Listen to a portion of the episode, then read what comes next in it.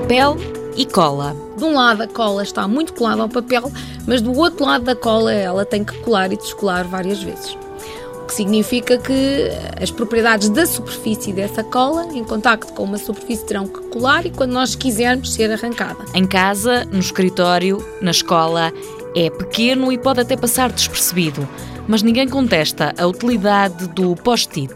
Talvez seja eh, a versatilidade eh, do recado e também da mobilidade, quer dizer, é preciso escrever um recado num sítio ou no outro e nós colocamos onde entendemos de uma forma fácil, sem sujar a parede, sujar o livro, não é?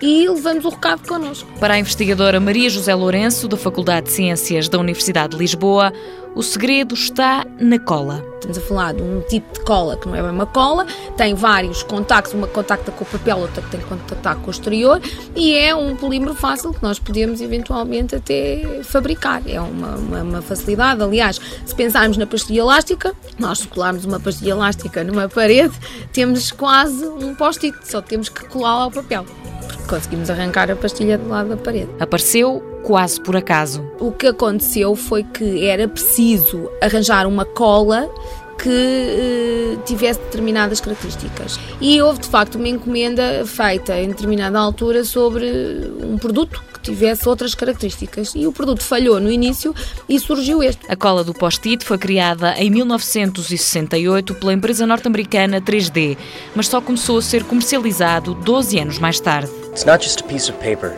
It's a portal for you to speak your mind. It's a reminder of the important things in life. It's a way to say I love you, I miss you. I need you. It's not just a piece of paper, it's a reminder to live life.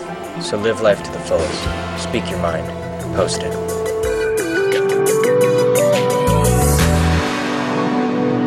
Mundo Novo, um programa do Concurso Nacional de Inovação BSTSF.